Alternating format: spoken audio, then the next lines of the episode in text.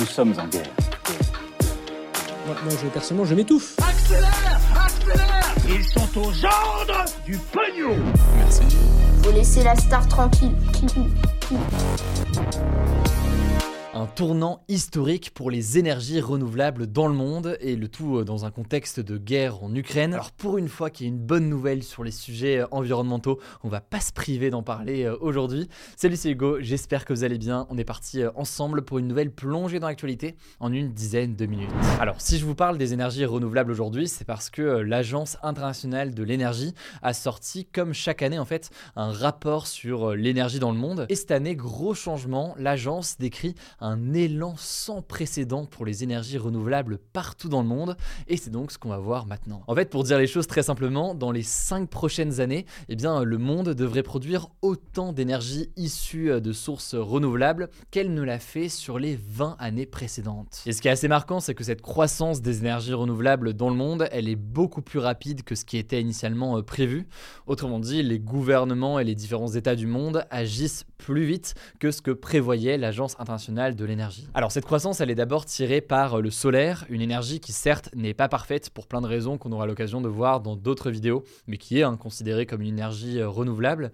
En fait, le nombre de panneaux solaires devrait tripler dans les 5 prochaines années dans le monde en étant euh, déployé massivement sur les toits des commerces ou encore les toits des résidences. Et ensuite, deuxième source d'énergie renouvelable qu'on peut noter et qui grandit massivement, c'est en l'occurrence l'éolien. Les capacités de production devraient là doubler grâce au déploiement d'éoliennes sur Terre, mais aussi euh, en mer, on a vu que c'était un plan important aussi en France. Et ça, en l'occurrence, c'est une bonne nouvelle pour le climat, puisque selon le GIEC, donc le groupe d'experts de l'Organisation des Nations Unies sur le climat, eh bien l'accélération rapide des énergies renouvelables est absolument indispensable pour tenter de limiter le réchauffement climatique à 1,5 degré maximum en 2100. Et l'objectif, c'est notamment de remplacer le charbon, qui est la source d'énergie la plus polluante aujourd'hui. Mais alors, comment expliquer ce boom soudain et rapide comme ça d'un coup? Des énergies euh, renouvelables. En fait, l'Agence internationale de l'énergie explique que euh, les énergies renouvelables se développent de plus en plus rapidement face à l'urgence de ce changement euh, climatique. Mais évidemment, je pense que vous l'aurez compris, on en a suffisamment parlé d'ailleurs sur la chaîne ces dernières années. Ce changement jusqu'ici, il était relativement lent selon les scientifiques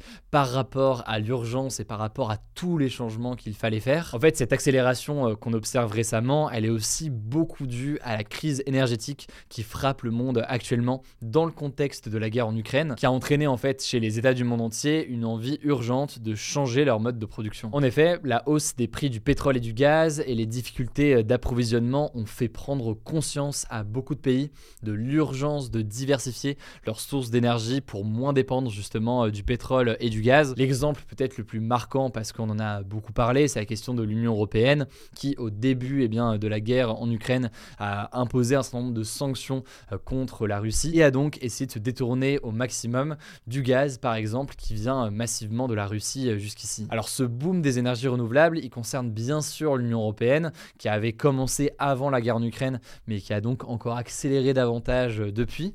Mais on l'observe aussi, et c'est assez marquant, en Chine, aux États-Unis ou encore en Inde, avec des plans de réforme qui n'étaient pas forcément attendus aussi vite par les différents experts. D'ailleurs en France, un projet de loi sur les énergies renouvelables est actuellement en discussion à l'Assemblée nationale.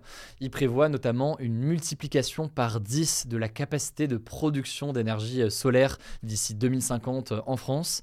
Et il est aussi prévu le déploiement de 50 parcs éoliens en mer d'ici là aussi à 2050. Il faut savoir qu'aujourd'hui, le solaire et l'éolien ne représentent que 19,3% de la consommation finale brute d'énergie euh, en France. 19,3%, c'est donc moins que l'objectif de 23% qui avait été fixé en 2020. Et c'est par ailleurs inférieur à ce que font plusieurs de nos pays euh, voisins au sein de l'Union européenne. Bref, je vous tiendrai au courant évidemment si cette loi est adoptée et des différents euh, détails la concernant. Il faut savoir que euh, le Rassemblement national a annoncé qu'il votera contre car il est contre l'énergie éolienne au prétexte qu'elle serait trop dépendante des aléas de la météo ou encore du matériel venant de d'autres pays. Par ailleurs, le parti de droite Les Républicains veut de son côté une interdiction des éoliennes en mer à moins de 40 km des côtes et que les maires aussi aient le droit de refuser un projet dans leur ville s'ils s'y opposent pour une raison ou une autre. Cela dit, le gouvernement pourrait compter sur le vote de certains députés à gauche, notamment les députés socialistes et éventuellement écologistes,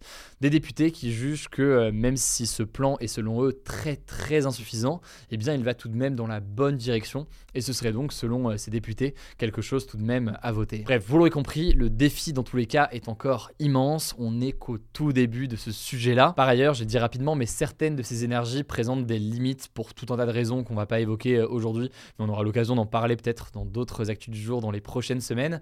Mais ça reste une tendance assez intéressante à observer euh, ces derniers mois, et ce notamment d'ailleurs à l'occasion de la journée mondiale du climat qui se tient euh, ce jeudi. Cela dit, évidemment, l'urgence reste absolue, on est très très très très loin de ce qu'il faudrait selon les scientifiques et notamment les scientifiques du GIEC. Je vous tiens donc au courant de ce qu'il en est dans les prochains jours, et en attendant, je donne la parole à Paul pour les actualités en bref.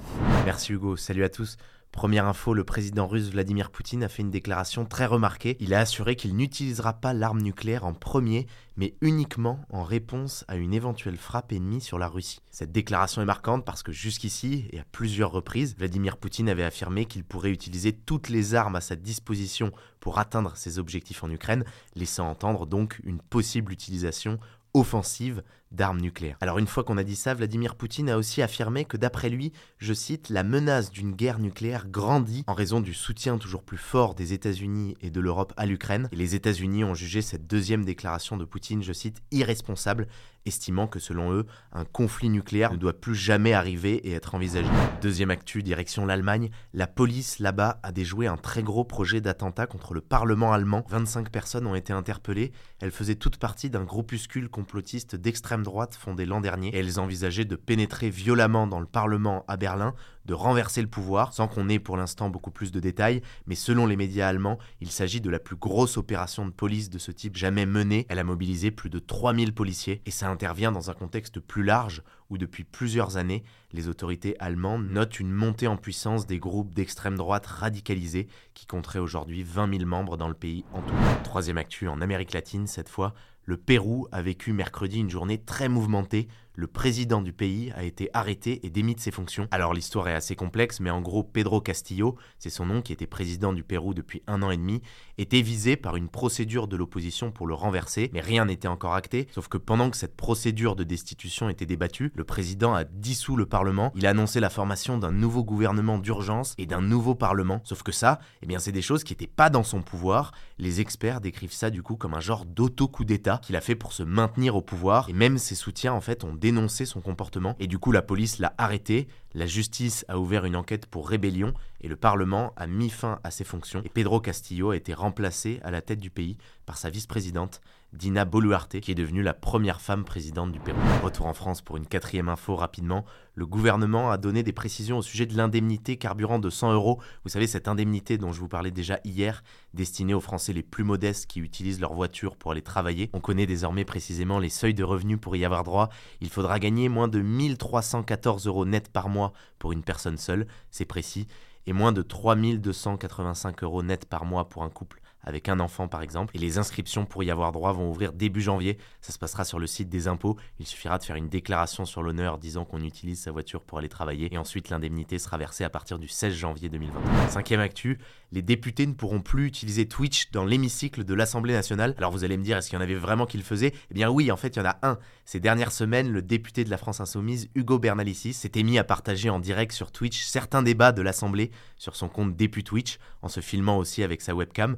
Lui faisait ça pour essayer de rendre accessibles les débats au plus grand nombre, mais les responsables de l'Assemblée lui ont demandé d'arrêter car selon eux, le règlement interdit d'utiliser tout outil de communication avec l'extérieur. Théoriquement d'ailleurs, il est aussi interdit de téléphoner.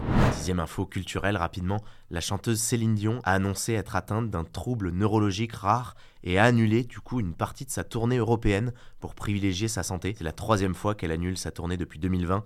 En revanche, les dates à Paris en septembre 2023 sont pour l'instant toujours maintenues. Cette actu, on vous en a aussi parlé sur notre compte hugodécrypt.pop, notre compte Instagram où on vous donne 5 infos par jour, ciné, musique, culture en général. N'hésitez pas à aller le découvrir si vous le connaissiez pas. On termine avec une dernière info et c'est le chiffre du jour. Au Groenland, des scientifiques ont découvert le plus vieil ADN du monde. Il date de 2 millions d'années et c'est une découverte très marquante pour les scientifiques car jusqu'ici, le plus vieil ADN datait d'un million d'années. Il avait d'ailleurs été découvert l'an dernier et les scientifiques pensaient que c'était la limite maximale de conservation de l'ADN. Là, du coup, cette découverte d'un ADN de 2 millions d'années leur donne plein de nouvelles perspectives. Ça ouvre la porte à beaucoup d'autres découvertes de ce genre, beaucoup d'autres recherches et analyser cet ADN-là va potentiellement leur permettre d'en savoir plus sur la vie sur Terre à cette époque.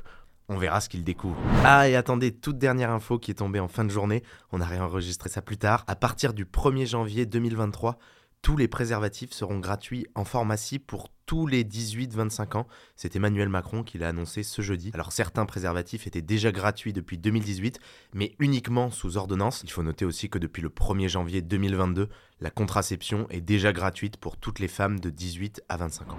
Voilà, c'est la fin de ce résumé de l'actualité du jour. Évidemment, pensez à vous abonner pour ne pas rater le suivant, quelle que soit d'ailleurs l'application que vous utilisez pour m'écouter. Rendez-vous aussi sur YouTube et sur Instagram pour d'autres contenus d'actualité exclusifs. Écoutez, je crois que j'ai tout dit prenez soin de vous et on se dit à très vite.